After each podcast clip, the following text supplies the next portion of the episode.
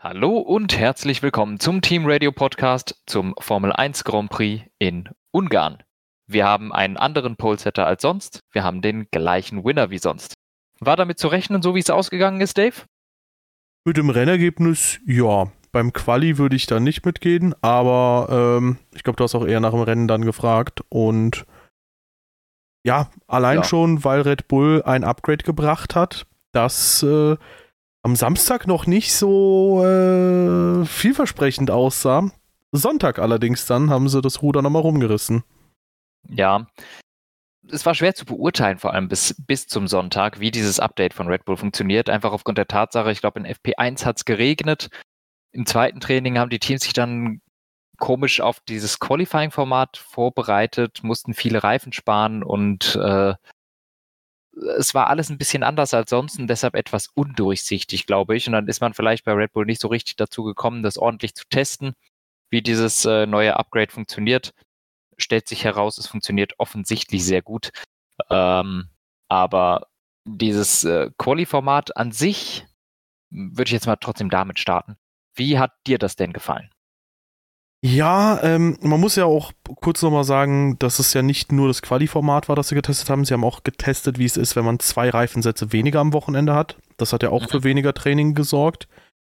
Das Quali-Format, es war interessant, das Qualifying, definitiv. Ähm, wir hatten auch die ein oder andere kleine Überraschung, zum Beispiel mit Russell auf 18.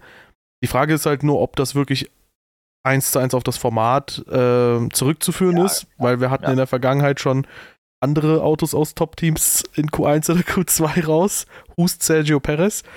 Ähm, aber ansonsten war da viel Betrieb und das war echt cool. Für mich war das aber mal wieder so eine kleine Bewerbung für macht man One-Shot-Quali lieber, weil teilweise den Leuten im letzten Sektor zuzuschauen, bevor sie ihre schnelle Runde beginnen, war gruselig. Ja, ja, das sowieso, das äh, sagen wir, oder ich weiß nicht, ob wir das sagen oder ich das sage, aber das sagen wir schon länger. Das One-Shot-Quali, klar, das ist auch unfair. Aber man erarbeitet sich seine unfaire Position. Das finde ich wieder fein. Und das sorgt auch durch Wetterveränderungen, Streckenveränderungen ab und zu für unerwartete Ergebnisse. Mhm. Ähm, jetzt das Quali-Format an sich hat mir ganz gut gefallen. Die Nebenerscheinungen davon aber eben nicht. Und zwar, dass man sich viel mehr frische Reifen andere aufheben muss und man somit im Training gar nicht zum Fahren kommt. Was natürlich auch wieder mit zwei Reifenmischungen weniger funktioniert. Also äh, das ist ein bisschen komisch. Ich meine, die, die bestellen sich alle sowieso nur zwei Satz harte Reifen, drei Satz Mediums oder so. Und wenn du da verpflichtet bist, schon mal einen davon im Quali zu verbraten und einen davon brauchst du fürs Rennen, dann wirst du im Training schon mal keine harten Reifen fahren. Mhm. Ähm, schlecht, weil die Schlussfolgerung davon ist, es wird einfach weniger Training gefahren. Das ist schade für die Fans, das ist schade für das Format, das finde ich schlecht. Ähm, natürlich das ganze Programm in allen Ehren, man möchte weniger äh, Reifen mitnehmen, aber ich glaube, das ist die falsche Stelle zum Sparen. Äh, Formel 1 Autos brauchen Reifen, zum Testen brauchst du Reifen. Das ist meines Erachtens nicht der richtige Punkt, um anzugreifen, weniger Reifen zu nutzen. Wir hatten das schon mal 2005 äh, wollte man schon weniger Reifen benutzen, das äh, aus oh anderen Gründen wahrscheinlich noch. Das war auch schon eine bescheuerte Idee. Daher, ähm, das haben sie da auch relativ flott gemerkt. Daher finde ich es nicht richtig, die Reifensätze zu verringern. Ähm, das sollte eher so bleiben. Äh, wenn nicht vielleicht sogar mehr Reifen, wenn, wenn die Autos mehr Reifen zur Verfügung hätte, kommt auch mehr Training und äh, du hast mehr frische Reifen, die Leute trauen sich mehr und warten nicht in der Box ab. Das finde ich auch schon immer blöd, wenn dann geguckt wird, ah, der hat nur noch einen frischen Reifen, der hat nur noch gebrauchte. Dann, dann zieht sich das Ganze schon so ein bisschen. Also das hat mich nicht überzeugt an sich, dass man was am Quali-Format probiert, finde ich gut. Ja. Ja, ähm, auch wenn ich sagen muss, ich finde es ähm, schade, dass das eine Verkomplizierung halt wieder ist, weil du musst halt Leuten erstmal erklären, hey, die fahren jetzt im Q1 nur mit harten, in Q2 nur mit Medium, in Q3 nur mit Soft. Und ähm, ja, im Endeffekt äh, ist, ist halt die Frage, ob das dann wirklich Spannung ist, die aus sich heraus entsteht, oder ob es Spannung ist, die auch ein bisschen künstlich herbeigeführt wird, ähm, wenn du vielleicht auch Fahrzeuge hast, die ganz regulär mit Softs halt eben stärker sind und ähm, mit harten vielleicht sich schwer tun, zum Beispiel. da kann man natürlich viel über das Thema Fairness diskutieren oder so. Ich meine, dem einen Auto liegt es besser, dem anderen schlechter. Ja. Aber im Endeffekt, ähm, ja, I don't know. Also, ähm, ich sag mal so, vielleicht fühlt es sich einfach nur noch ein bisschen wie ein Fremdkörper an, weil es einfach neu ist. Aber ich bin noch nicht 100% voll überzeugt. Okay. Es war jetzt aber auch, glaube ich, nur dieses Rennen erstmal, ne? Genau, ja. Ja, also ab, ab Spa, ist, äh, Spa ist sowieso ein Sprintwochenende, da wird es ja wieder anders. Well, ähm, kann man also da gar nicht drauf anwenden. Ich würde sagen, kommen wir zum Renngeschehen. Mhm. Ähm, wo haben wir es? Pierre Gasly, der ist letzter geworden. Der ist auch nicht sehr weit gekommen. Ähm, was ist da passiert? Ja, ähm, nach äh, einem eigentlich echt guten Qualifying für Alfa Romeo hat Joe Guanyu den Start äh, versiebt.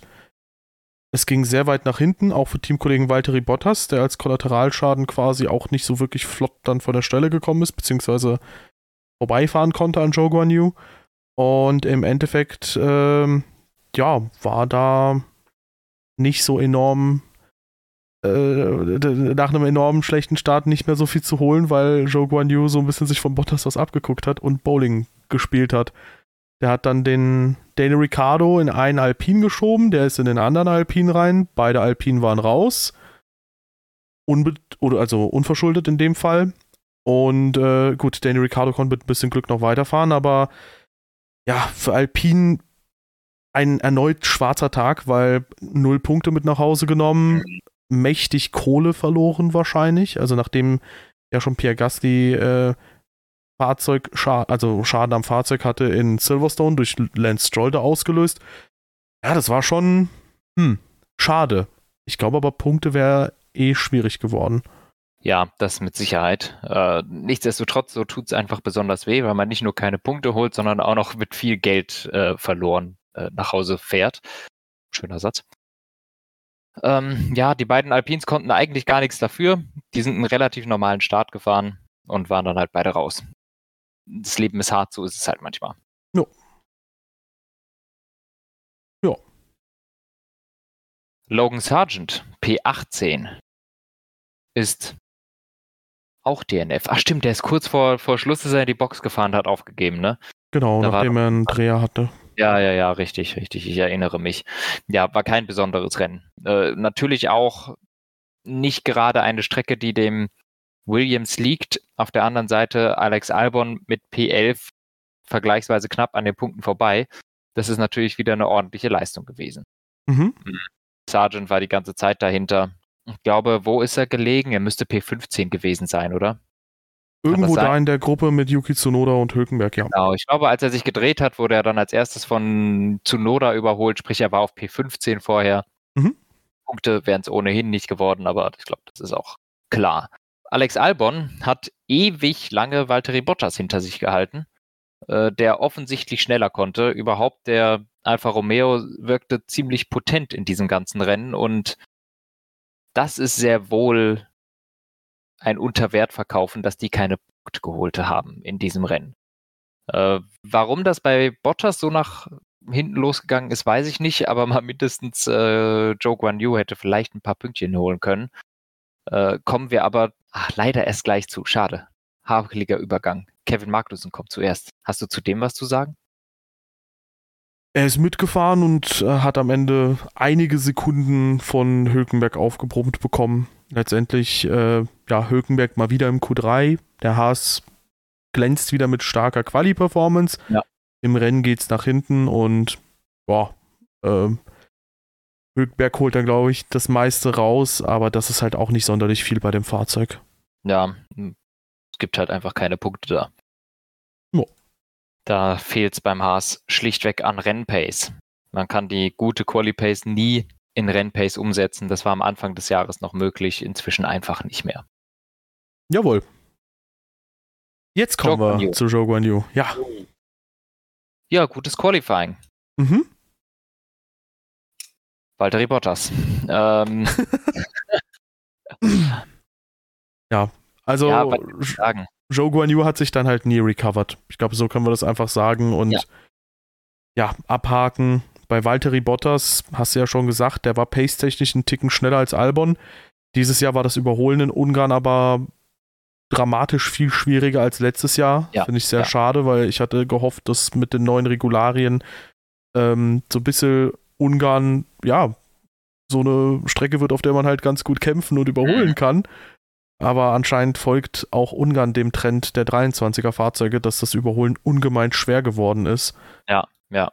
Und äh, ja, Bottas, wie gesagt, beim Start halt ordentlich zurückgefallen. Äh, er hatte auch Softs, glaube ich, beim Start, wenn mich nicht alles täuscht. Musste relativ früh an die Box.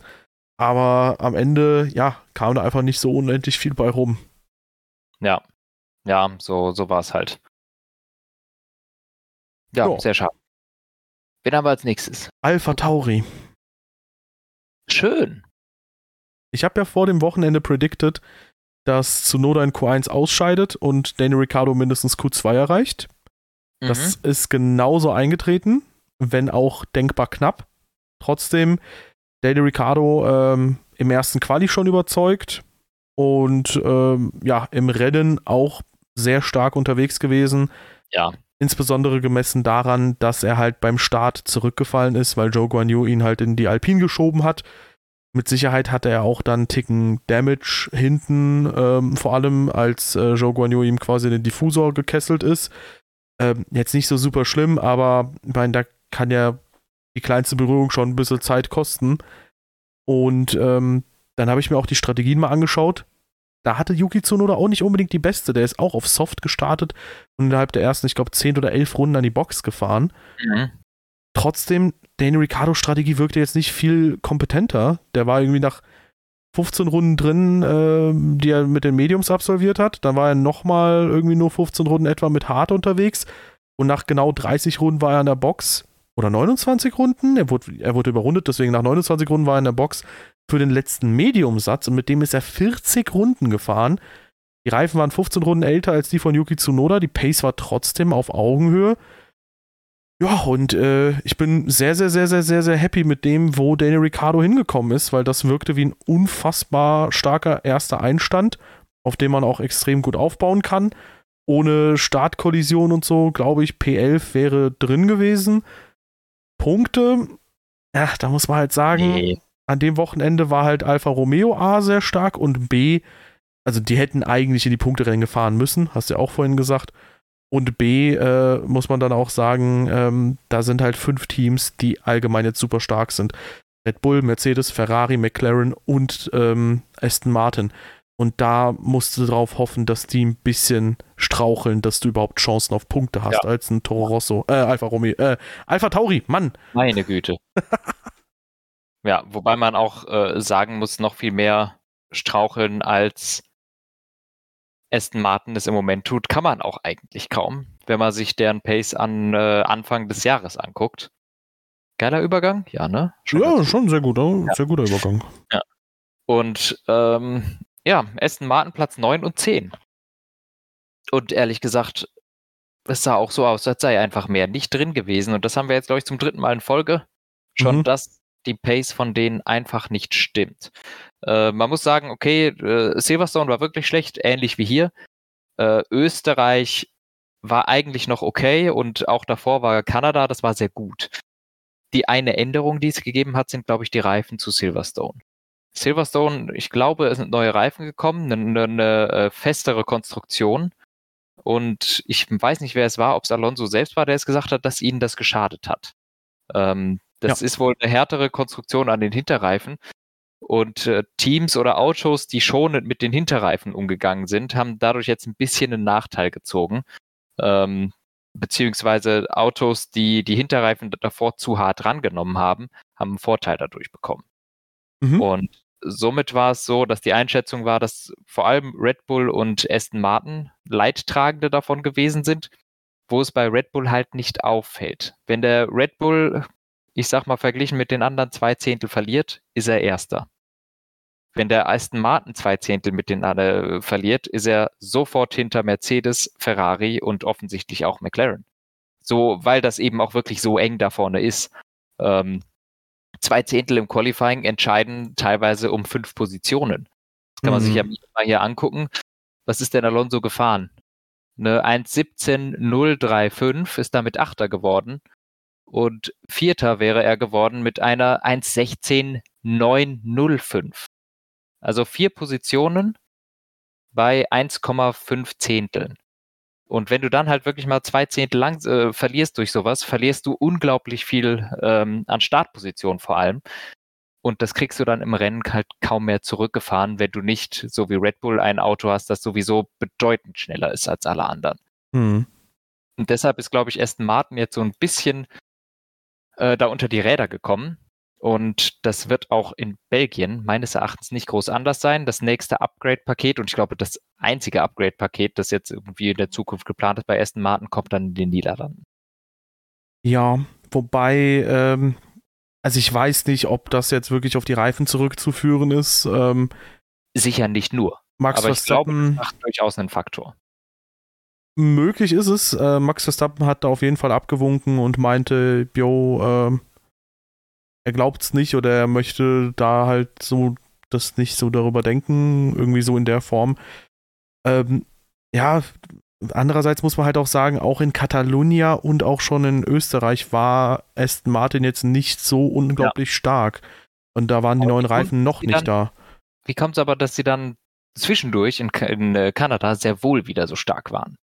Weil das eine ganz andere Streckencharakteristik sein und, könnte. Ja, aber was, was eben auch ist, ich meine, jetzt sind sie ja wirklich auf einem Niveau, das hintere Punkteränge ist. Und gerade Katalonia und Österreich waren sie noch in der Lage, ähm, um P4, 5, 6 zu fahren. Das ist im mhm. Moment drin. Ich habe, ähm, also erstmal auf Aston Martin noch eingegangen. Äh, bei Red Bull fand ich den Kommentar von Lewis Hamilton spannend.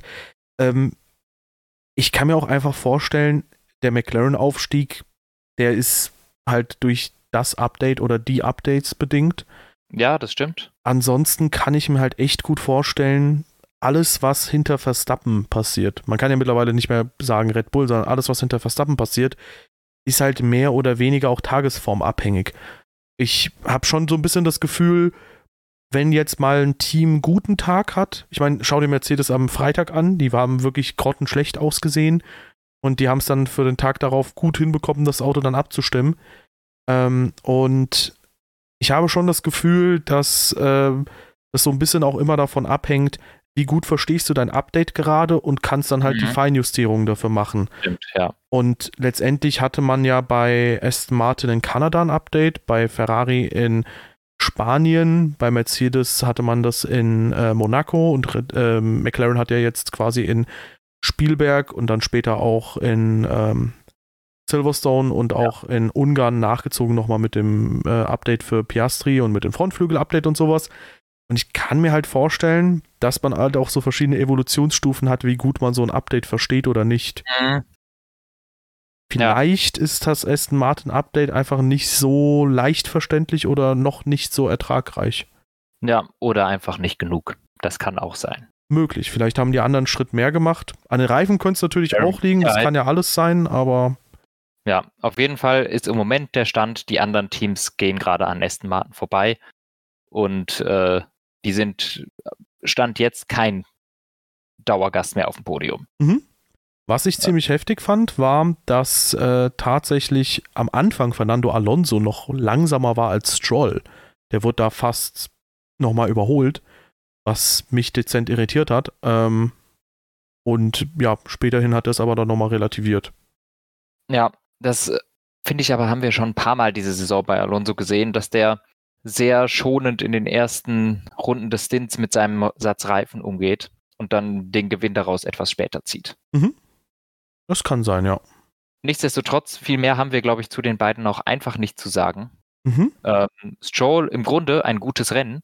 Von, ich glaube, P14 gestartet, wenn ich mich nicht irre. Ja, 14 gestartet, 10. geworden, Punkt geholt. Das hat er gut gemacht, das war das Maximum. Ähm, Habe ich nichts zu kritisieren. Ich glaube, er hat sogar einmal jemanden überholt. Alonso, ja, was soll ich sagen, auch ein okayes Rennen, würde ich mal vermuten. Ähm, P9, viel mehr war wohl nicht drin. Vielleicht hätte man noch irgendwie den Ferraris gefährlich werden können. Ich glaube aber nicht dran. Es wirkte einfach nicht so, als sei die Pace im Auto da. Äh, Alonso hat auch einmal ein Auto überholt. Okay, P9 und 10 und versuchen für die nächsten Rennen besser zu werden. Aber bei Spa halte ich es für möglich, dass es da schwierig wird. Viele schnelle Kurven. Äh, klar, Busstop hast du, da wird der Aston Martin gut sein. Auch aus Turn 1 raus wird er gut sein. Topspeed des Aston Martins ist auch okay, aber im zweiten Sektor wird dieses Auto untergehen, würde ich jetzt mal vermuten. Ja, andererseits hat man auch schon so ein bisschen, und wir haben es ja auch prognostiziert, so ein bisschen, man hat schon vermutet, so, ja, ey, äh, in Ungarn könnte Aston Martin zum Beispiel wieder ein bisschen stärker zurückkommen. McLaren wird vielleicht ein bisschen federn lassen. Auch in Bezug darauf meine ich halt, ey, das ist, glaube ich, echt teilweise enorm tagesformabhängig. Ja. Ich würde aber trotzdem zustimmen, dass Aston Martin aktuell eher fünfte Kraft ist und von da aus quasi sich nach vorne arbeitet, statt wie vor ja, sechs, sieben Rennen noch, dass sie zweite Kraft sind und von da aus ja. potenziell zurückfallen könnten, so ja. innerhalb der Top 5 Teams. Ja, all allerdings ist das auch etwas, was das, das jetzt nicht überraschend kommt. Also Alonso hat schon relativ früh gesagt, das sind jetzt alles gute Rennen, aber warten wir mal fünf, sechs, sieben Rennen ab. Äh, es, es, wird Rennen geben, da kämpfen wir um Platz sieben und acht. Mhm. Also das, die, die sind da, glaube ich, schon mit einer relativ realistischen Einstellung dran und sind ohnehin in einer Position, wo sie nicht äh, sich selber gesehen haben vor der Saison. Ja. Gerade jetzt, glaube ich, tut auch enorm weh, dass so ein Lance Stroll zum Beispiel rund 100 Punkte Rückstand zum Teamkollegen hat, ja. weil wenn der wenigstens ja. so 40, 50 Punkte mehr geholt hätte, dann äh, würde es vielleicht im weiteren Saisonverlauf nicht so eng werden, wie es aktuell den Anschein hat, weil da Teams wie McLaren Gut, Ferrari sowieso, die sind auch nah dran an Aston Martin, ja. aber äh, weil da jetzt zwei Teams quasi äh, darauf lauern, dass sie trotz im Fall von McLaren noch recht großem Abstand da noch vorbeischießen könnten. Ja, äh, du, vielleicht ist äh, Aston Martin auch einfach nur übelst Pfeifett und will unbedingt noch vor der Sommerpause hinter Ferrari fallen, damit sie mehr Entwicklungszeit kriegen. War da jetzt nicht schon das Fenster? Ist das nicht zur Sommerpause? Ich weiß es ehrlich gesagt nicht. Ich schaue gerade mal nach. Ähm, Wenn es Halbzeit ist, dann wäre es nach Ungarn. Wenn Sommerpause ist, dann ist es nach äh, Belgien. Ich finde es übrigens so auch total lust, dass Belgien plötzlich vor der Sommerpause ist. Das gehört sich irgendwie nicht. ja, irgendwie. Was, was, macht Belgien Ende Juli denn im Rennkalender? Das gehört in der August hin. Das habe ich, hab ich mir auch gedacht. Als jemand meinte so, ja, Dave, du musst auch mal hier zum äh, Belgien-GP kommen und ich so, ja, wann ist denn der in der Erwartung? So, ja, vielleicht in zwei, drei Wochen und so, ja, jetzt direkt dieses Wochenende und ich so, what? ja, also 17 Punkte sind es zwischen Ferrari und Aston Martin. Ja. Mit einem ähm, Double DNF für Aston Martin und P, was haben wir, P4 und 5? Och, P5 und 6 reicht schon. Tatsächlich zum 1. Juli hin hat sich das geändert. Ah. Also nach ziemlich genau Oha. sechs Monaten des Jahres. Wie war denn da der Stand? Red Bull vor Mercedes Aston Martin, Ferrari vor Alpine und McLaren, dann haben wir Alfa Romeo vor Haas, Williams und Alfa Tauri. Okay. Also McLaren ist der Gewinner daraus. Absolut, ja. Jo, aber ähm, schauen wir mal, wie das jetzt weitergeht, weil jetzt hat Aston Martin definitiv auch das Handicap, dass sie jetzt quasi nach Mercedes und Red Bull die wenigste Windkanalzeit mhm. haben. Auch äh, hier dieses CFD-Zeugs. Ja. Ähm, Im Endeffekt hat äh, Aston Martin daher jetzt äh, vielleicht schwierigere Phasen. Und wie gesagt, neun Punkte hat Aston Martin jetzt in den letzten zwei Rennen geholt, während äh, ähm, McLaren 58 Punkte yes. geholt hat. Das kann sich natürlich jetzt auch nochmal in den nächsten Rennen ändern. Aber ja, wenn McLaren weiterhin so aufholt, es sind aktuell nur 97 Punkte. Das wäre mit diesem Rhythmus in fünf Rennen noch machbar und das ist noch nicht mal die Hälfte, die wir jetzt noch übrig haben. Ja, ja aber da würde ich wirklich mal ganz stark abwarten. Also. Ja, aber ich meine ja nur, Aston Martin, fehlende Punkte von Stroll, die tun safe weh. Ja, ja. Ja. Ähm, Ferrari, da tut auch äh, ein bisschen was weh. Q2 äh, schon das Aus gewesen für Carlos Sainz. Am Ende aber durch einen super Start wieder wettgemacht, das Ganze. Mhm. Letztendlich haben sie es auf P7 und P8 geschafft, was okay ist, wenn man bedenkt, in welcher Form Red Bull, McLaren und Mercedes sind, dass da die Fahrzeuge ziemlich ordentlich funktionieren. Aber natürlich weit unter Ferraris Ansprüchen. Die Funksprüche werden immer aggressiver. Da wird auch öffentlich mittlerweile gegeneinander geschossen. Ich meine, Charles Leclerc und Carlos Sainz, sie verstehen sich, glaube ich, persönlich sehr gut, aber trotzdem auf der Strecke ist man dann äh, quasi, da ist, da ist, man nicht mehr befreundet, da sind äh, Rivalen und ja. ähm, so oder so, auch ein Charles Leclerc, der motzt auch mal ein bisschen äh, die Strategieabteilung an. Äh, sein Renningenieur, der auch irgendwie immer so ein bisschen wirkt, als würde er gerade komplett überfordert sein mit allem, was da vor ihm passiert. Ähm, ja, also es war jetzt nicht so das grottigste Rennwochenende vom Ergebnis her, was sie hatten. Es kann mal passieren, dass man ausrutscht. Das ist ja schon in Silverstone passiert. Hier war es meh. Was mir als Ferrari allerdings zu denken geben würde, anders als das Gesamtergebnis, wie es jetzt zustande gekommen ist, ist, dass George Russell nicht einfach nur Sechster wurde, gut, durch die 5 Sekunden Strafe von äh, Leclerc, aber Russell ist von 18 auf 6 vorgefahren, an beiden Ferrari vorbei. Mhm. Das würde mir enorm zu denken geben. Ja, das ist natürlich auch ein bisschen ungeil, weil man daran jetzt sieht, dass, dass man auch wirklich mit Mercedes gar nicht mithalten kann. Ja. Ähm, man ist auch von Mercedes wirklich einfach eine ganze Ecke weg. Und das ist schlecht. Mhm. Denn Mercedes ist eine ganze Ecke von Red Bull weg. Und ähm, so, so, so kannst du halt einfach nicht mithalten und auch keine gescheiten Rennen machen. Ich weiß nicht, ob daher auch so ein bisschen eine Gleichgültigkeit kommt. Das war auch schon wieder, fand ich ein bisschen bescheuert. Äh, Carlos Sainz war in den Anfangsrunden so abgefahren schnell und hing dann da rundenlang hinter Leclerc und ich denke mir, Alter, warum macht ihr nichts? Ihr habt jetzt hier tatsächlich die Chance, dass Sainz vielleicht noch gerade noch vier, fünf Runden seine Softs aus, ausdehnen kann, vielleicht Richtung Hamilton greifen kann. Aber dann haben sie den da hinterm Leclerc geparkt, weil sie sich äh, da wieder nicht rantrauen. Ähm, fand ich auch schon wieder bescheuert. Und dann hat sich der, der, der, der Sainz quasi dahinter im Leclerc abgewartet, seine Reifen kaputt gefahren mit einem guten Start. Ähm, er hat sie, glaube ich, trotzdem ewig gezogen. Also der hat das ziemlich gut gemacht. Mhm. Dennoch hat man da einfach Zeit liegen lassen, für, besonders für Carlos Sainz. Ich verstehe das aber auch nicht, was quasi das Fahrermanagement von Ferrari gerade ist ich verstehe das Fahrermanagement von denen einfach gar nicht. Weil du kannst doch nicht in der Situation dann irgendwie einen Carlos Sainz benachteiligen, der gerade die schnelleren Reifen hat und, und, und, und, und. Also, ja. Ich blick das Aber einfach nicht. Es macht, es macht keinen Sinn.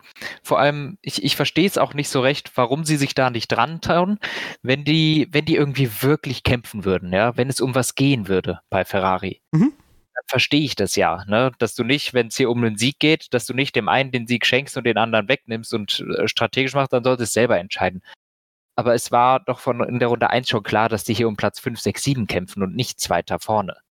Ja, und dann, so oder so. Darum gehen, den schnellsten nach vorne zu kriegen. Und eigentlich müssen die auch schon gewusst haben, die Augen gehen nach hinten Richtung Sergio Perez und George Russell. Die kommen irgendwann an. Und dann müssen wir den schnellsten Fahrer vorne haben. Das war in den ersten Runden auf jeden Fall Carlos Sainz und den hätte man vorlassen müssen.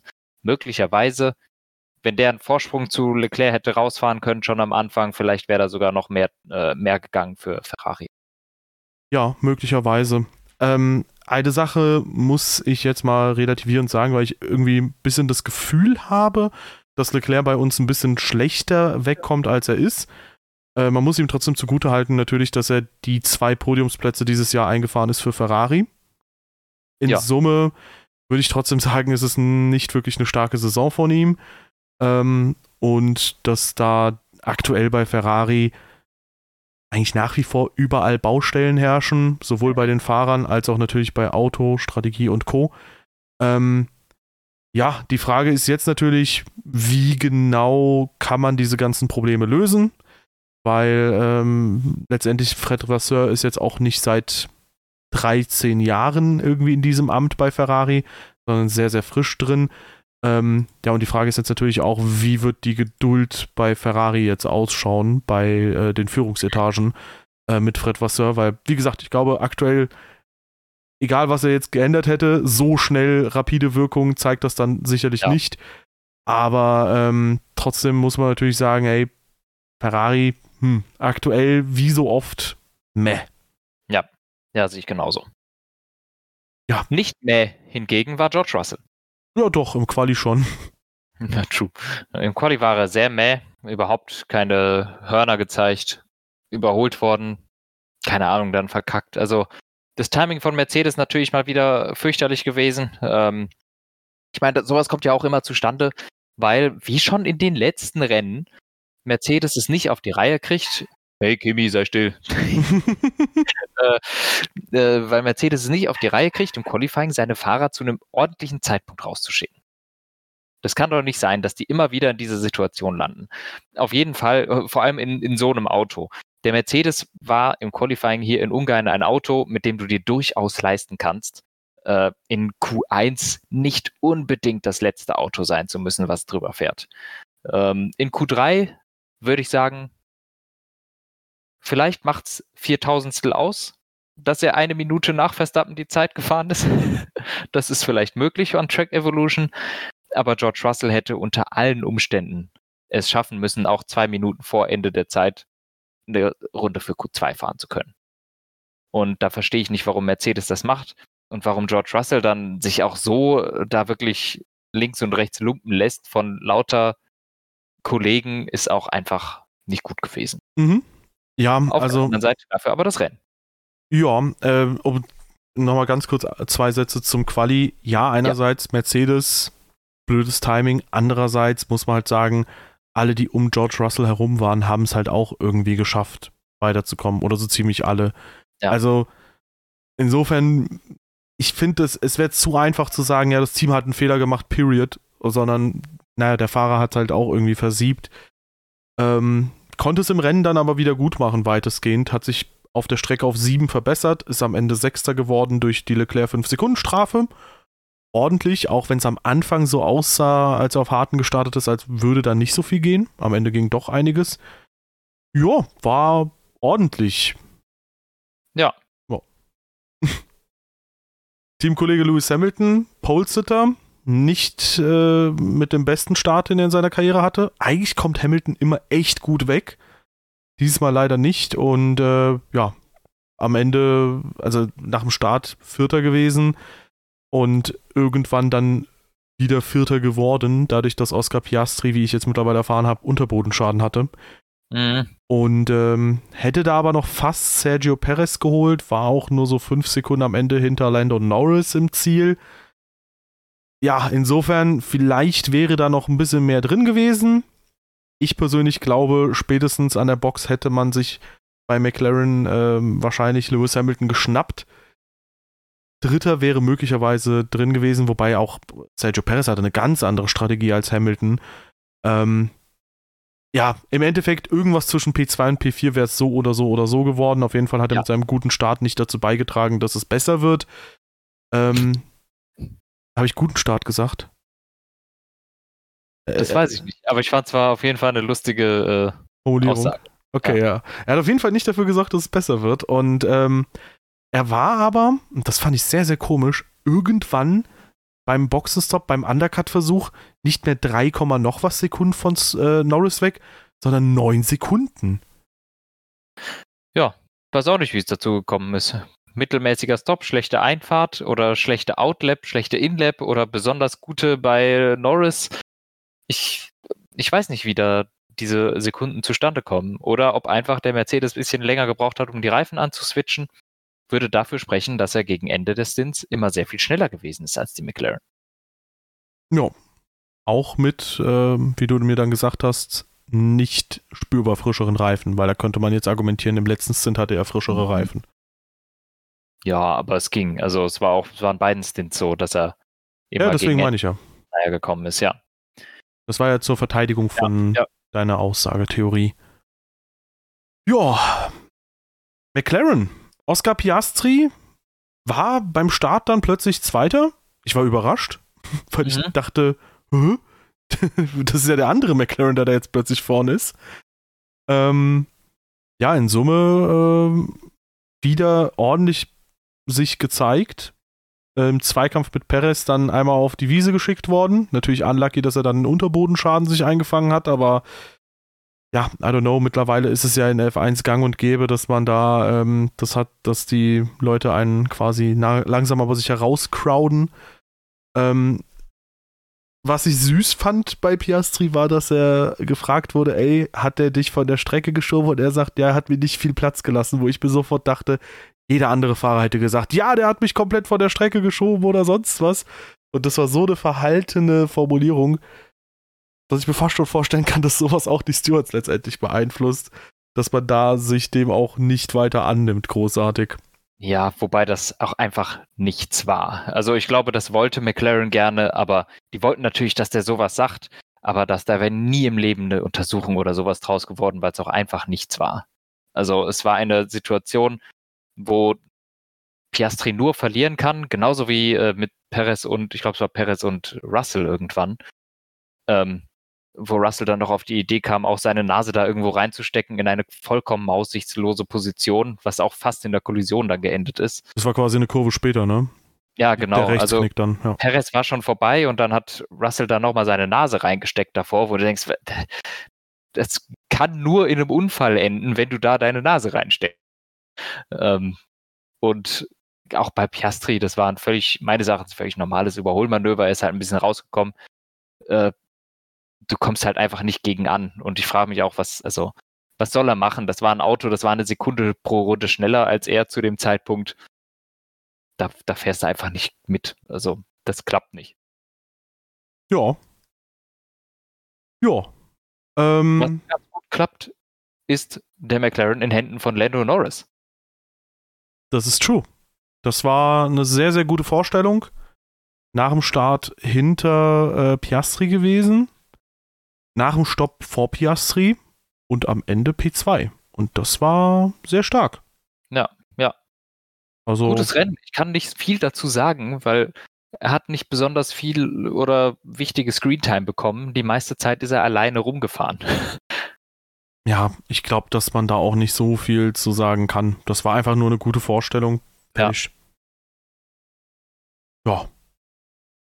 Und Verstappen war mal. Achso, nee, Paris. Stimmt. Ja, hat es ins Q3 geschafft. Ja, fantastisch. Da dann halt nicht mehr besonders weit.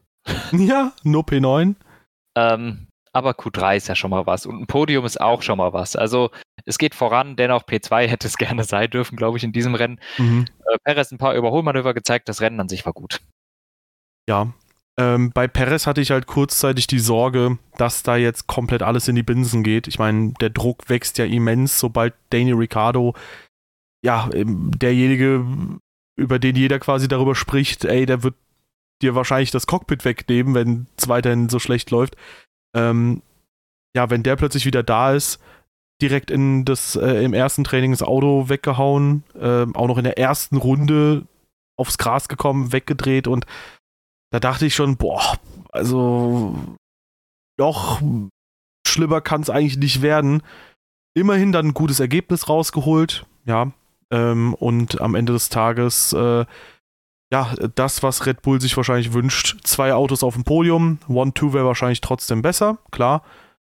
Aber ey, immerhin das. Ja. Ja. Und Verstappen hat gewonnen. Und wie? Ja, Verstappen hat gewonnen. 110 Punkte Vorsprung mittlerweile. Äh, mehr als doppelt so viel wie Alonso, der mittlerweile unter Druck gesetzt wird von Lewis Hamilton. Sechs Punkte trennen die beiden nur noch. Und ja, George Russell ist mittlerweile an. Ja. Wie bitte? Sorry. Das, das ist auch, wenn es so weitergeht, nicht zu halten für Alonso. Ja, absolut. Russell mittlerweile an beiden Ferrari sogar vorbei. Ja. Und äh, Lando Norris hat in der Zwischenzeit jetzt auch Stroll überholt und ist auf dem Durchmarsch in Richtung Ferrari.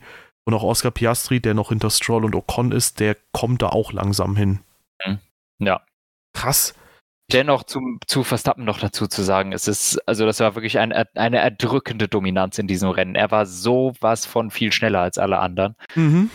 Das fällt mir jetzt überhaupt erst auch richtig auf, wenn ich hier die, äh, die ganze Renntabelle sehe. Äh, schnellste Runde Verstappen 1,20,5. Schnellste Runde Hamilton 1,21,6. Und ansonsten gibt es niemanden, der eine 20 oder 21er Zeit gefahren ist. Ja. Du hast Lando Norris mit 22,2, Perez 22,2, Piastri 22,7, Russell 22,1. Also die sind alle so um die 22er gefahren.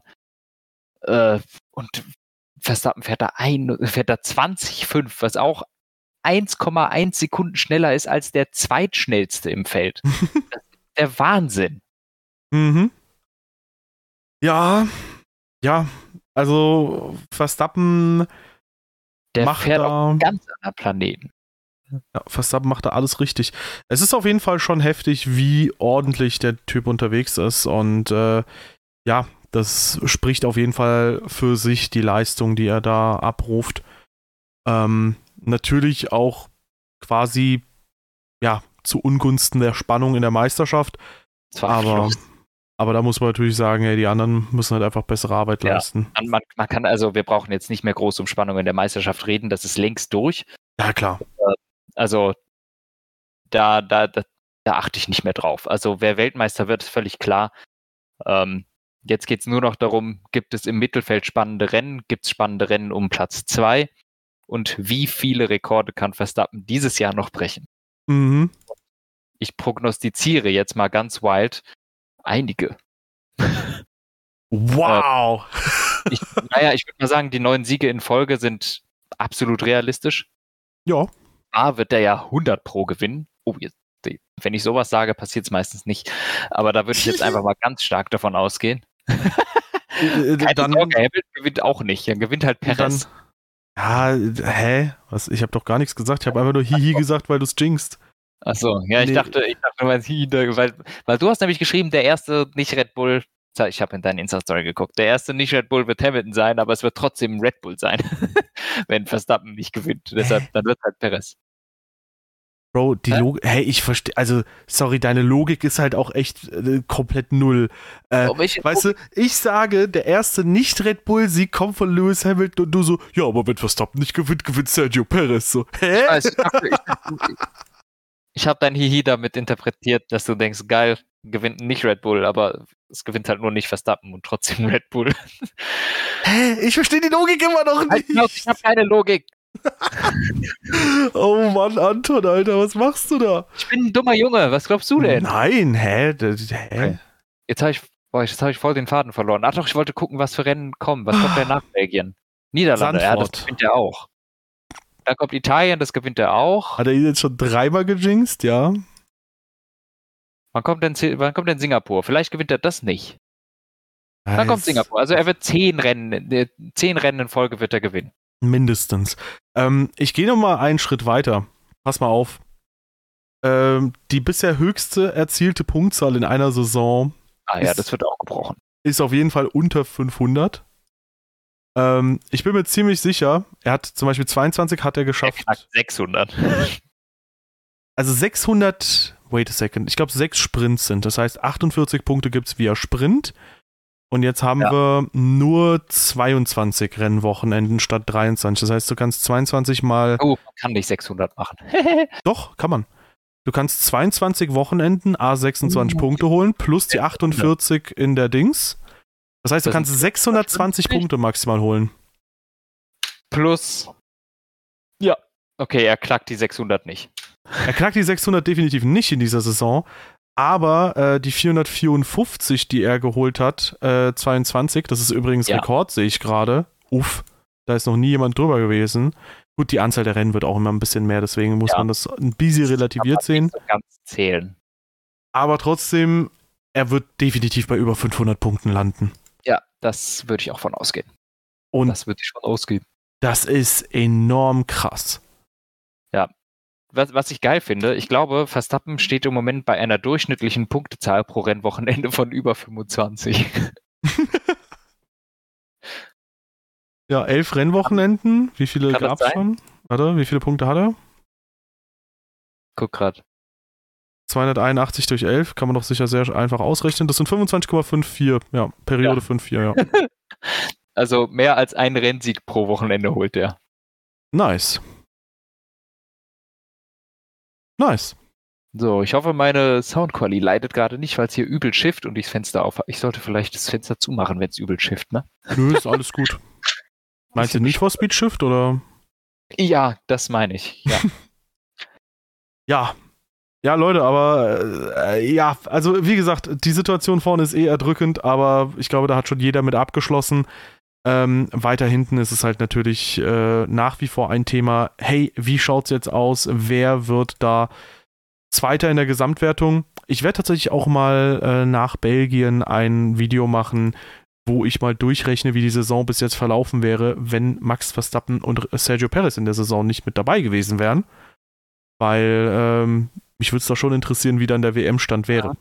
Das ist übelst geil. Vor allem imagine, wie die WM wäre, wenn du wirklich quasi erst Aston Martin hast, dann sind so Mercedes und Ferrari ungefähr äh, auf Augenhöhe, dann mal knapp vor Aston Martin und so.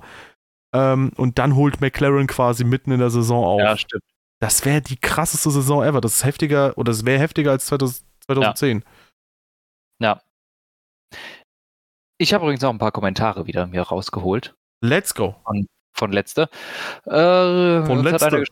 Von letzte. Ich tue mich schwer zu glauben, dass Ricardo über eine ganze Saison mit Max mithalten kann. Und selbst wenn das mit Glück auf. Äh, oh Gott.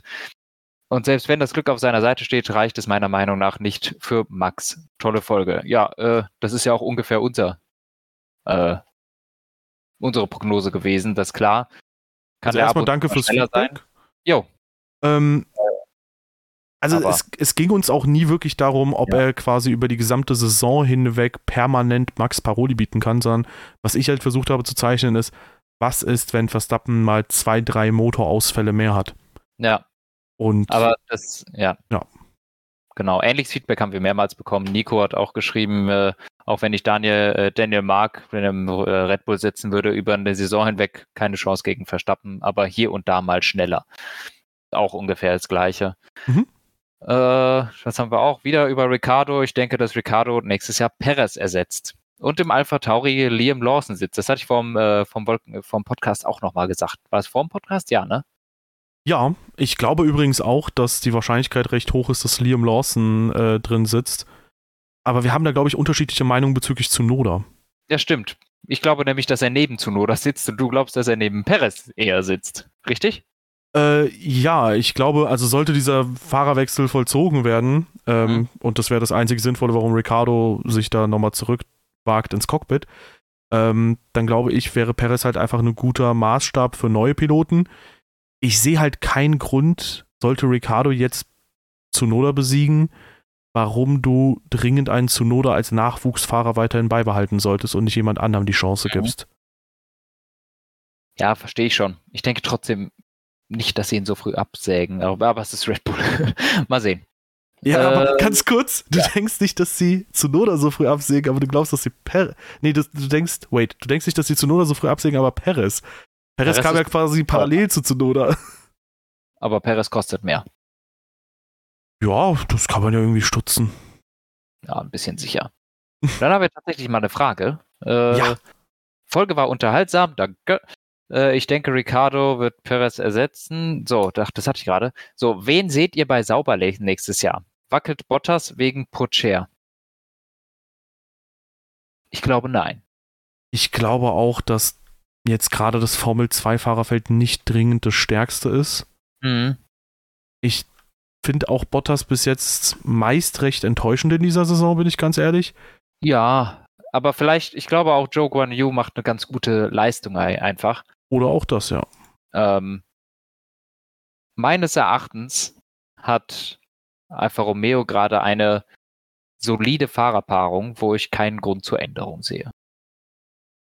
Da unterscheidet sich deine Meinung, glaube ich, enorm von der Meinung vieler anderer, die dann quasi kaum abwarten können, dass die raus sind aus dem Cockpit. Warum denn? Was macht Joe denn falsch? Der hat doch voll die gute Entwicklungskurve hingelegt. Der war. Ja. Der, also Joe gefällt mir wirklich richtig gut. Also, okay, jetzt bis auf Ungarn das Rennen vielleicht, ne? ähm, und äh, Bottas, der gerät bei mir ja sowieso auch immer mal wieder unter die Räder, dank seiner luschigen äh, ja, aber genau deswegen. Ich meine, das, es kommt immer darauf an, woran du es halt bemisst und was du als Maßstab nimmst. Ähm, in deinem Fall ist es so, du kritisierst dann Bottas immer wieder für schwache Performances, sagst aber dann trotzdem, yo, ähm, der kommt immer wieder auch auf ein gutes Niveau zurück. Ich glaube, dass es halt oft auch einfach so interpretiert wird, ähm, dass Bottas immer wieder luschiges Niveau an den Tag legt und dass Joe Guan Yu auch nicht viel besser als ähm, ja, dieses luschige Niveau ist dann. Also ich glaube, du sagst eher, ey, dass Bottas mal schwach performt, ist eher die Ausnahme und ich glaube, dass manche andere halt denken, dass er schwach performt, ist halt eher die Regel. und deswegen die allgemeine Wertschätzung der Fahrer geringer ist.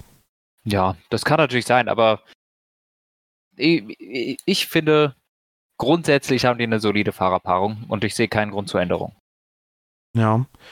Ich könnte mir halt vorstellen, sollte bei Red Bull irgendwie ein bisschen das Fahrerkarussell angestoßen werden, dann könnte ich mir vorstellen, dass man sich möglicherweise da was überlegt.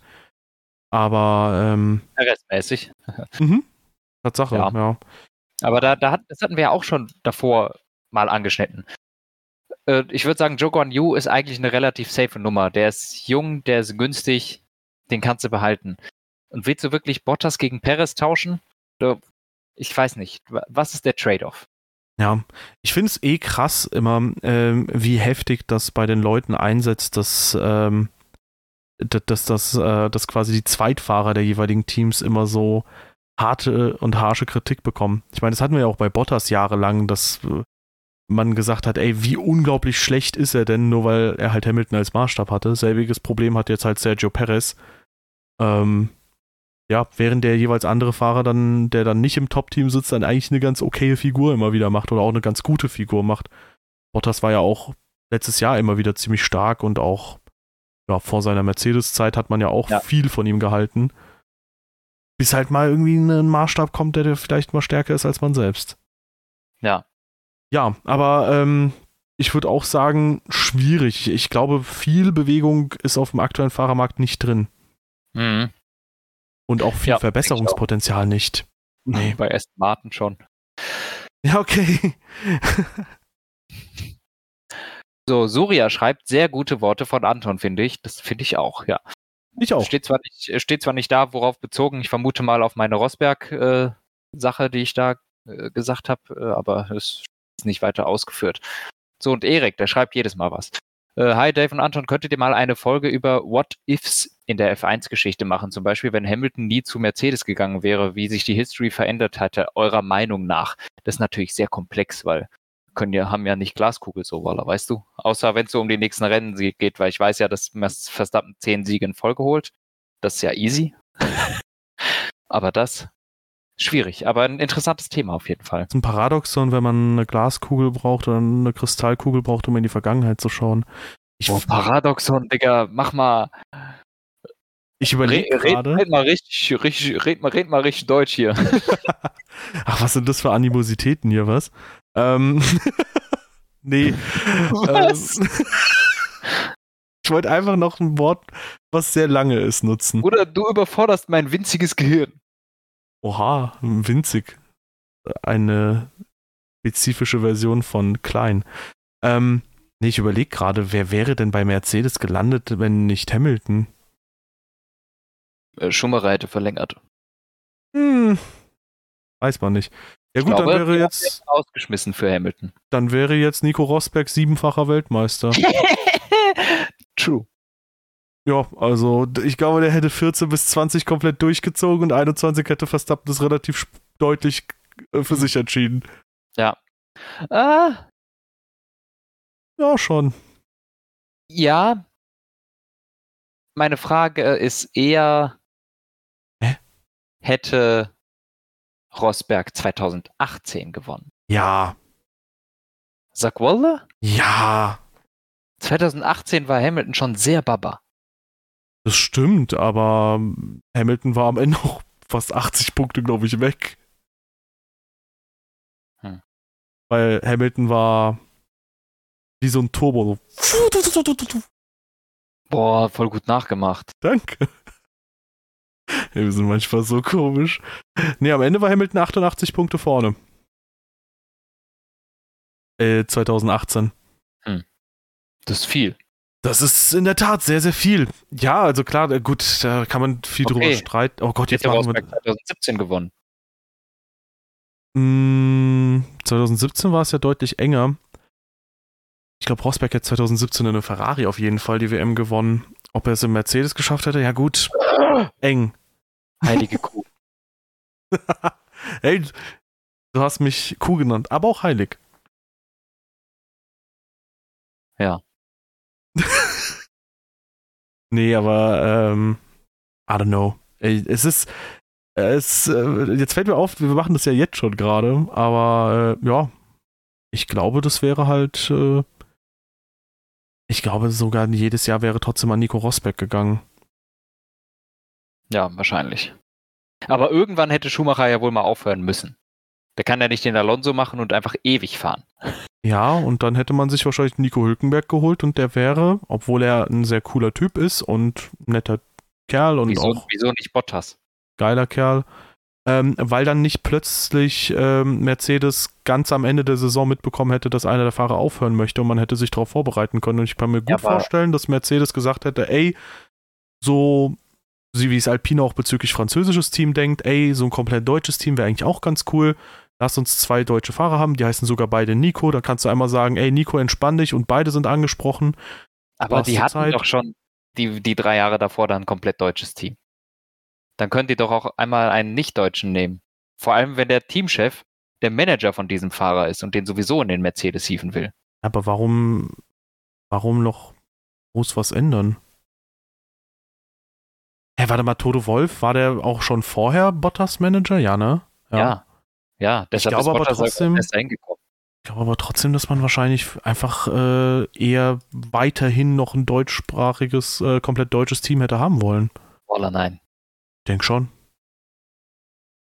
Damals, ich glaube, damals war Bottas durchaus eine Notlösung, auch wenn ich glaube, dass er ein extrem guter Pilot oder eine extrem gute Notlösung war. Ähm, ich halte Bottas auch für einen Fahrer, der jetzt nicht unbedingt abstinken würde gegen Nico Hülkenberg, aber ich kann mir gut vorstellen, dass man sich den auch geschnappt hätte. Äh, als Nico Hülkenberg geschnappt hätte. Nico Hülkenberg. Wo sind der da gefahren? Ähm, So zweit, da war der noch im, äh, wie heißt Ja, gut, da, West ganz kurz, da ist jetzt die Frage, da ist jetzt die Frage, über welches Jahr reden wir, wann Schumacher aufhört, wo er dann jetzt gewesen, äh, also, Schumacher hört nach 2016 auf. Ja, okay, dann äh, wäre Nico Hülkenberg von Force India zu Renault gewechselt. Aber das ist ja gerade das Ding, wenn Hülkenberg in irgendeiner Form Bescheid weiß, dass, ähm, ja, Schumacher aufhören wird und wenn Mercedes auch darüber vor allem Bescheid weiß, dann wird man sich ja im Vorhinein einigen können. Und dann geht vielleicht Hülkenberg nie zu Renault. Die viel spannendere Frage ist, glaubst du, Hülkenberg hätte Mercedes ein Podium geholt? oh Gott. Oh. Aua. Aua. Ich glaube, er hätte es so gemacht wie Perez. Ein paar Rennen lang gar nichts und dann, ja. Also je, Okay. wie jetzt in dieser Saison, das war schlechter Witz. Nee, ähm.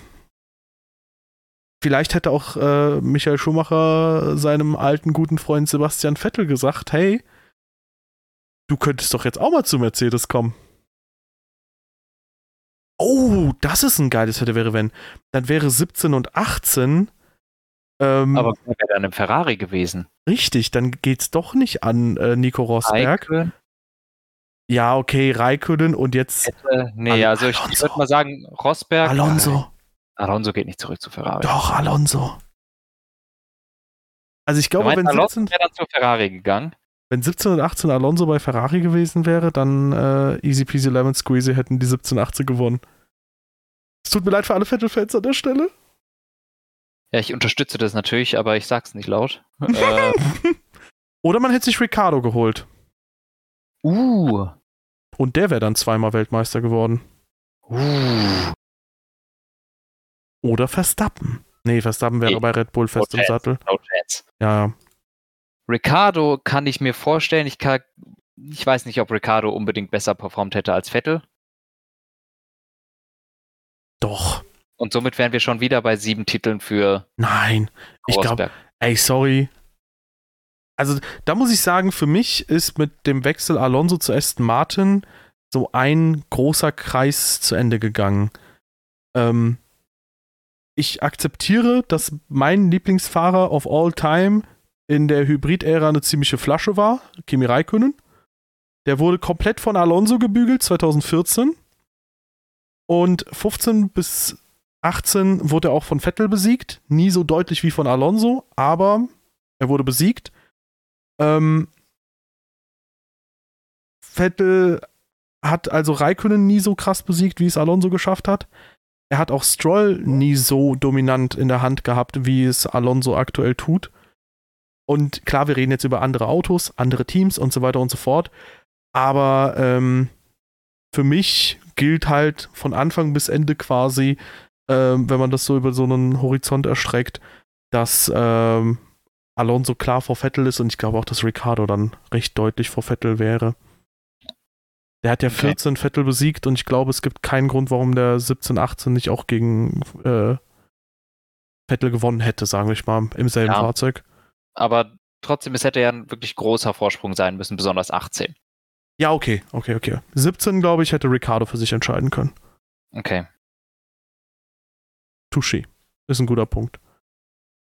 Vielleicht wäre auch Rio Harianto länger in der Formel 1 geblieben. Oh, mashallah. So geil. Aber das Ding ist, wir haben jetzt nur Hamilton, der bei McLaren geblieben ist. Wir haben Pascal Wehrlein vergessen.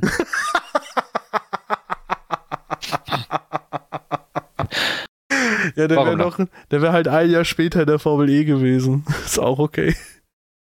Aber Waller Bruder, der hat auch so in diese ganze Mercedes äh, Familie da gehört, ne?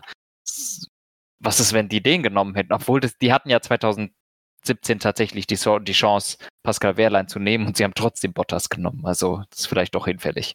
Sie hatten auch die Chance, ihn zu Force India statt Ocon zu schleusen, auch wenn das mit Ocon schon beschlossene Sache war. Ocon gehört ja auch zu Mercedes. Aber war das nicht auch so, dass Esteban Ocon, also Force India hat sich doch für Esteban Ocon statt für Pascal Wehrlein entschieden, ja. weil man letztendlich gesagt hat, ey, ähm, mit Wehrlein wollen wir nicht zusammenarbeiten, oder?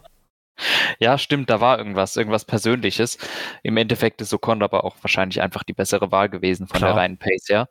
Ähm, da wusste man halt noch nicht, dass, äh, dass Ocon ausschließlich darum geht, seinen Teamkollegen zu besiegen. ja, dann hätte, dann hätte Safe Ricardo im Ferrari beide Titel geholt. ähm, wir schweifen etwas ab. Ich überlege gerade. jetzt schon, ne? Ja, bitteschön. Ich überlege gerade eine Sache. Was hätte Hamilton gemacht? Der wäre 13 bei McLaren, hätte gesagt. Der wäre bei McLaren komplett versauert. Der, der wäre wär bei McLaren versauert und Alonso wäre bei Ferrari geblieben. Bei McLaren ist doch gar kein Platz. Somit haben wir Alonso bei Ferrari 17 und 18. Oha. Eieiei, oh mein Gott, Alter. Hm. Der wäre ja bei McLaren geblieben. Stimmt, ja. Und somit ist überhaupt kein Platz für Alonso zum Wechseln gewesen, also können wir Ricardo wieder streichen. Oder Alonso hat äh, vorzeitig Auszeit genommen. Warum? 2015 lief es ja wieder ganz okay. Ja, und 16 war dann wieder schlecht. Und hätte dann die Indy 500 in der Zwischenzeit gewonnen und Le Mans. Äh, genau. Und um dann 2017 und 18 Weltmeister zu werden. Ey, das wäre, das wäre eine krasse Er macht so Le Mans und das und dann denkt er, ich werde jetzt mal Weltmeister und geht wieder in die Formel 1. Weißt du, alle sagen immer so, boah, Zeitreise machen und ja, in Bitcoin investieren oder sonst was. Ja, aber was man parallel machen sollte, ist Alonsos oder Hamiltons Manager zu sein oder wie auch immer und dann immer zu dem Team zu wechseln, was gerade richtig am Drücker ist. Ich meine, okay, bei Red Bull kannst du das vielleicht nicht machen, weil, naja, I don't know, äh, da kommst du halt, glaube ich, als Hamilton oder als, äh, ja, ähm, Alonso nicht so leicht rein, weil du bist schon ein alter Knacker. Ja, okay, aber, aber war ja so clever, um nicht dahin zu gehen. Aber willst du 2008 zu Red Bull wechseln, um dann, okay, viermal einen WM-Titel zu holen und dann nix mehr? Ja, wobei, wenn du zu Red Bull wechselst, vier WM-Titel holst mit Red Bull, unter der Voraussetzung, dass man besser performt als Vettel, klar. Aber wenn du dann vier Red Bull-Titel holst und dann quasi zu Mercedes dann, wechselst ja. und dann wieder zurück zu Red Bull, bam. Oh. Ja, aber dann musst du wieder den Spagat machen. Guck mal, vier Jahre Red Bull, drei Jahre Mercedes, dann zwei Jahre Fer oder ein Jahr Ferrari. so, ah oh ja Leute, ich bin weg. Ah, okay, ich komme wieder zurück. so, ich habe euch vermisst, Mercedes. Und dann musst du von 20, wobei 2021 würde ich sagen, war der Mercedes einen Ticken schneller am Ende noch. Und dann musst du ab 2022 wieder zu Red Bull zurückkehren und sagen, oh, ich habe euch vermisst, Leute. Da haben wir es doch. So kann man halt 25-maliger Weltmeister werden. ja, dann, dann darf er aber auch nicht im Minardi starten, wenn er jede Saison Weltmeister werden will. Ah, Ja, weißt du, da ja. musst du hin und sagen, du fährst jetzt äh, vor, äh, Ferrari, du kleiner Sportsfreund. Mhm. Ganz schön lang geworden, die Folge. Oh, stimmt. Ich dachte am Anfang noch so, boah, das wird eine relativ kurze Folge heute. Mhm. Und am Ende so, hm. Ja. Leute? Ja. Hoffentlich hat es euch viel, viel Spaß gemacht. Wenn dem so ist, dann lasst uns eine positivste Bewertung. Ihr merkt, dass wir auch auf Kommentare eingehen und das jetzt nicht allzu knapp. Schreibt gerne einen Kommentar unter anderem auf Spotify, hieß die Plattform. Hab, hab, hab ich schon mal gehört. Ich bin, ich bin nicht mehr so. Soll jung. groß sein. Ja, und Schwedisch. Ja. Also, keine Ahnung, ihr könnt auch, äh, wenn, wenn ihr uns auf CD hört oder so, äh, auf Kassette hört, könnt ihr uns auch Post schreiben. ja, ihr könnt auch CDs brennen und äh, uns im CD-Wechsler drin haben. Wird langsam vielleicht knapp mit allen Folgen, dass die da drauf passen, aber mittlerweile gibt es ja groß genug CDs. Das ist Ja, ein sehr ja. schlechter Satzbau, Alter. Ich habe Satzbau studiert. Hä, nein, es gibt groß genug CDs, ist gut. Haut rein, Leute. Tschüss. Tschüsschen.